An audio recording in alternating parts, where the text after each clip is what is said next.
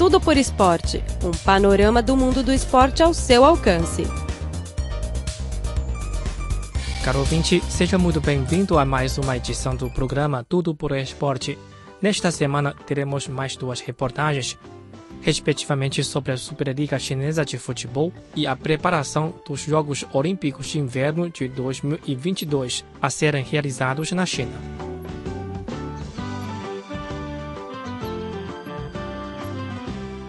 A China introduziu recentemente novas regras e métodos para resolver problemas na Superliga Chinesa de Futebol, CSL. No que diz respeito à marginalização dos jogadores chineses e gastos fora de controle na compra dos craques estrangeiros.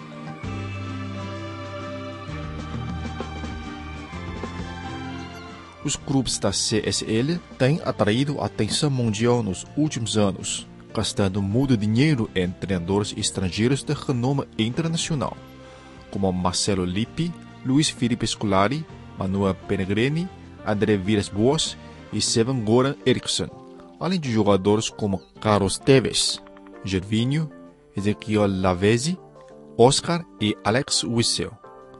Não bastante, uma quantidade significativa de capital da China vem fluindo para compras de clubes de futebol estrangeiros como o Nice, da Liga Francesa, e o Inter de Milão, da Itália. Os gastos de grupos chineses surpreenderam as potências do futebol mundial, levando às críticas de grupos e treinadores estrangeiros. Também gerou críticas internamente. Observadores advertem que uma excessiva dependência de jogadores estrangeiros acaba por reduzir as chances dos jogadores nativos. Mas, Apesar dos questionamentos sobre as práticas de recrutamento, as autoridades dizem que o futebol na China continua em um caminho de desenvolvimento positivo. O desenvolvimento do futebol chinês tem sido geralmente positivo desde o início da reforma apoiada pelo governo e do plano de desenvolvimento, disse um porta-voz da administração estatal do esporte na China. A Associação de Futebol da China, CFA, anunciou no dia 16 de janeiro que a Superliga Chinesa de Futebol vai restringir o número de jogadores estrangeiros. Serão permitidos três atletas estrangeiros em cada jogo na temporada 2017. Além disso, entre os jogadores titulares será obrigatório haver pelo menos um com idade inferior a 23 anos. Segundo as regras da temporada 2016, cada clube da Superliga Chinesa e da Liga da Divisão A podia contratar cinco jogadores estrangeiros. Também era permitido escalar quatro atletas em cada jogo, que incluísse no máximo três jogadores que não pertencessem à Associação de Futebol da Ásia. Com a nova regra, cada clube pode manter cinco jogadores estrangeiros no elenco inteiro, mas só poderá escalar três na lista dos 18 a cada jogo. Analistas consideram que a contratação de craques estrangeiros ajuda a elevar o nível da liga. Todavia, eles também ocupam o espaço dos jogadores chineses, especialmente os jogadores juvenis. Com isso, o padrão de qualidade da liga chinesa está aumentando enquanto o desempenho da seleção nacional continua piorando. Diante desta situação, a Associação de Futebol da China lançou as regras que exercerão grande influência nos clubes chineses na temporada de 2017.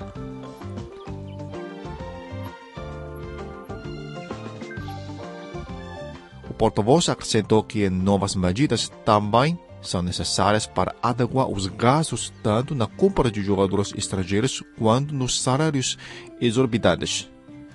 Temos de controlar os salários a um nível razoável, precisamos reforçar o trabalho de auditoria e supervisão sobre o orçamento dos clubes. Devemos mandar um sistema de contabilidade unificado entre os clubes e remover aqueles com dívidas incobráveis, disse o porta-voz.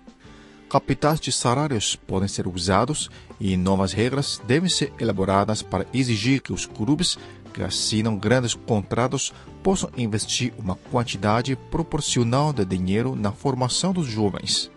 Além disso, não deve haver espaço para fraudes de contrato.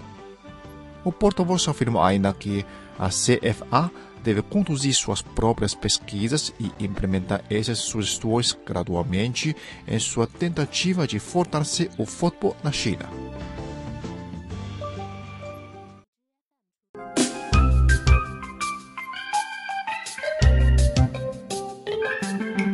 O Cripor oferece a página na internet desde o dia 20 de dezembro de 1999 em português.cri.cn, que foi reformulada em 2009, e a CRI Webcast Rio de Janeiro a partir de setembro de 2007.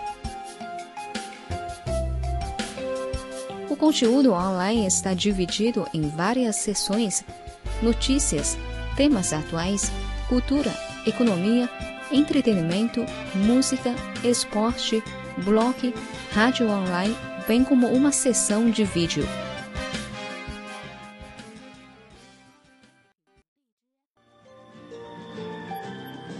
Ao longo de um ano de preparação para os Jogos Olímpicos de Inverno de 2022, a província de Hebei, no norte da China, onde os co-anfitriões Beijing e Zhangjiakou estão localizados, conseguiu um sólido começo no planejamento de instalações olímpicas e construção de infraestrutura de apoio.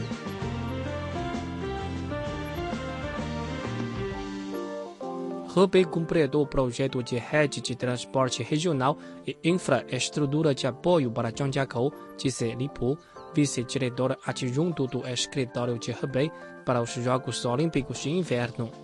A cidade de Zhangjiakou, localizada a 200 quilômetros a noroeste de Beijing, elaborou uma série de planos para evento esportivo de inverno, incluindo o planejamento geral e a modernização industrial.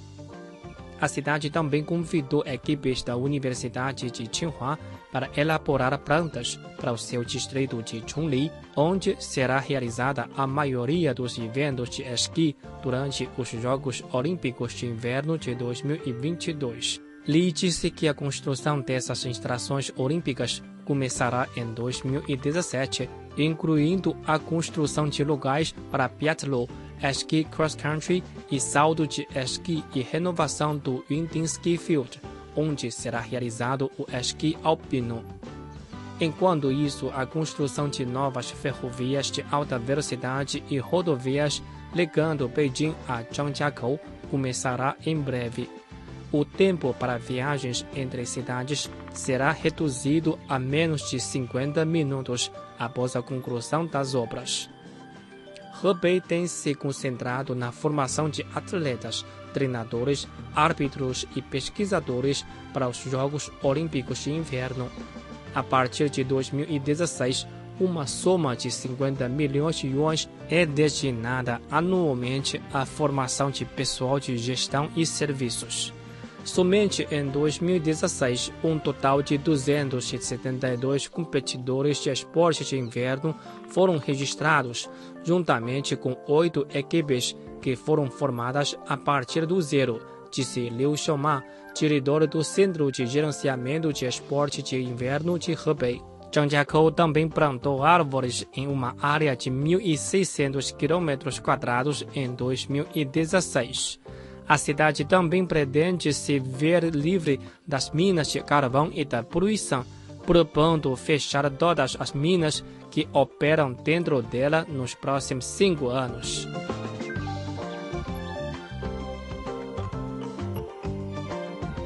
Na tentativa de criar uma atmosfera positiva para os Jogos de 2022, a China pretende envolver 300 milhões de pessoas nos esportes de inverno. O número de pessoas que participam dessas modalidades regularmente em Hebei deve chegar a 30 milhões em 2022, ou 40% da população da província naquela data.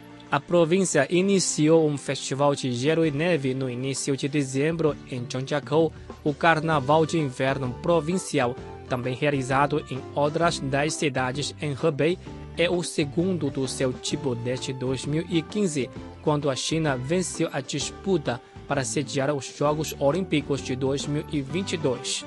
O festival está prestes a atrair mais participantes do que o primeiro evento, que contou com a participação de 4,5 milhões de pessoas, disse He Jianhai, diretor do Departamento de Esportes de Hebei.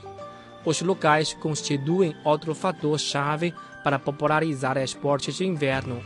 Graças aos seus esforços para absorver o investimento privado para a construção de instalações esportivas de inverno, Hebei tem 34 campos de esqui e 29 pistas de gelo agora. Enquanto isso, a província trouxe ativamente novas tecnologias para construir instalações de esqui e gelo artificial como um suplemento. A orientação adequada também desempenha um papel importante nos esportes de inverno, que exigem cuidados para não expor a segurança dos participantes. Hebei promoveu o estabelecimento de associações de esportes de inverno em diferentes níveis. Como resultado de um impulso vigoroso, atualmente Hebei possui uma equipe de 700 instrutores capazes de fornecer orientação profissional para os participantes de esportes de inverno.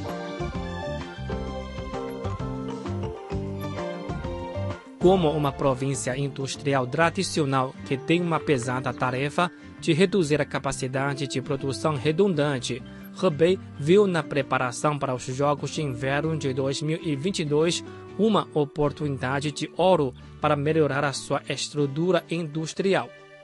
A província no norte da China prometeu realizar planos para desenvolver a economia de esportes de inverno com uma cadeia industrial completa que abrange fitness, entretenimento, turismo, equipamentos e tecnologias de fabricação e serviço.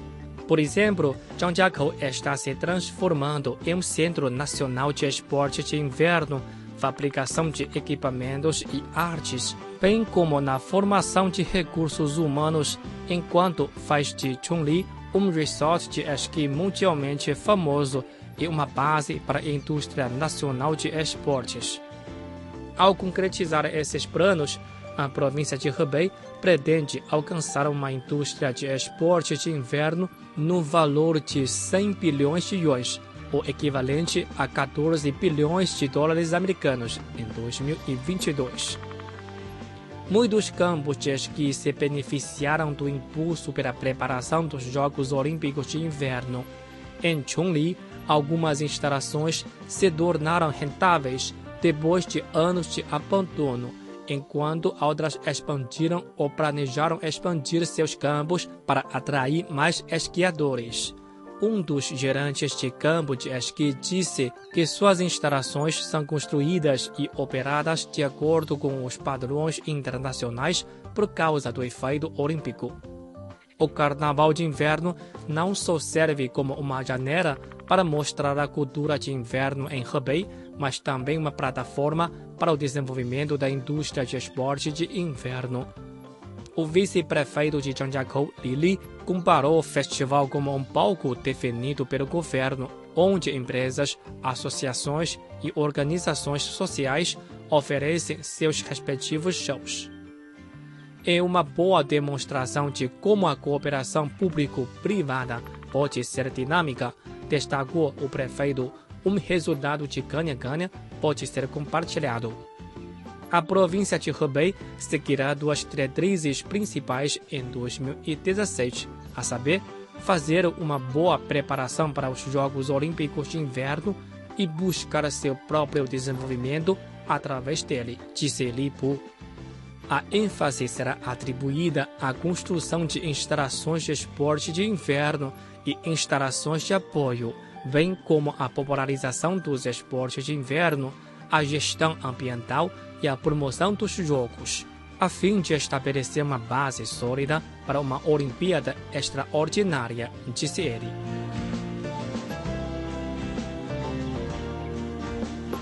Caro ouvinte, terminamos o programa desta semana. Muito obrigado pela sua sintonia e até a próxima.